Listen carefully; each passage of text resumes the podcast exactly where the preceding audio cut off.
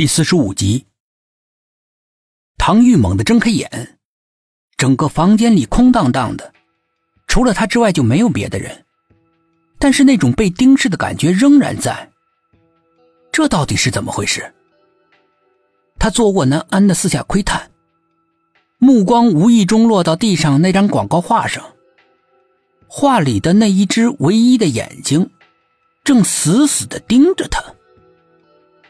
而且仿佛还能跟着唐玉的移动、转动。那只深不可测的、带着笑意的眼睛，让人感到冷森森的。唐玉的心猛地一跳，再定睛看，那只眼睛又是原来亮晶晶的样子，根本就没有动。一定是自己的幻觉。但是那只眼睛毕竟是真人的眼睛拍下来的，总觉得让他感到很不自在。唐玉捡起那张纸扔在门外，关上门，把厚重的窗帘给拉上，准备好好的睡上一觉。昨天晚上虽然睡得很早，但是因为一夜都在想那莫名其妙的一掌，几乎一夜都不曾入眠。人太疲劳了，是容易产生幻觉的。然而，唐玉刚刚有了睡意，那鬼鬼祟祟的抓门声又隐隐的响了起来。唐玉在迷迷糊糊之中，觉得自己听错了，可是那个声音越来越清晰，仿佛就在耳边。他一个机灵，从半梦半醒中醒过来，一下子就坐起来，两只眼睛警惕的看着那个防盗门。防盗门关得严严实实的，而且那个声音似乎不是从门外传过来的，好像是在屋内。唐玉顿时觉得头皮发麻，他瞪大了一双惊恐的眼睛，忍不住四处的打量着，寻找着声音的来源。最后，他目光落在了窗户上，呲呲呲的声音不同于上次。就像是有人用指甲很用力的挠着玻璃。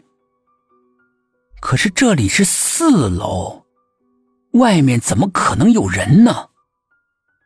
唐玉的脸一下子变得煞白，立刻想到昨天那神秘的一巴掌，冷汗顺着脊背流了下来。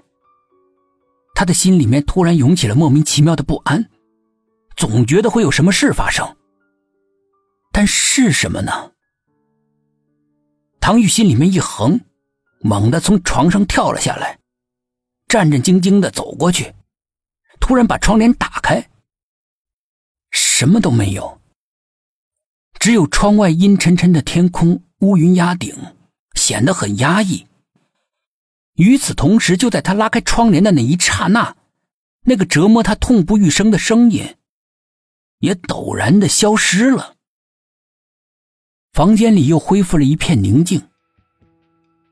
他看了看窗外，刚才还阳光四射的天空却变得阴暗可怕，就像是无法预测的人生一样。哪怕你是青春年少，又或者是迟暮老人，谁都不知道下一秒是否自己还会活在这个世上。唐玉突然觉得自己心里面堵得慌，感到非常的压抑。但是是什么原因导致他会有这种感觉呢？在窗户边站了一会儿，唐玉转过身。然而就在他的视线毫无防备的落在房间内的时候，他只觉得一阵天旋地转。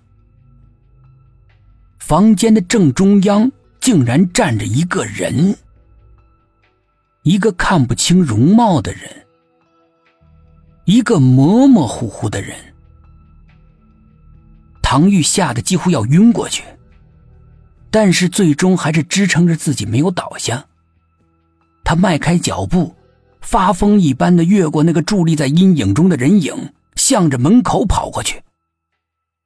只要打开门，他就能够逃出去了。他用尽全身的力气，迅速的把门拉开。喜悦充满了他的心房，然而又很快被恐惧给覆盖了。他看到的是，门外竟然还是自己的房间。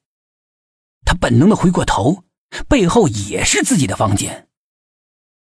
唐玉惊的大脑一片空白，似乎有无数个声音像海啸一样在脑子里面响着。这不是真的，不。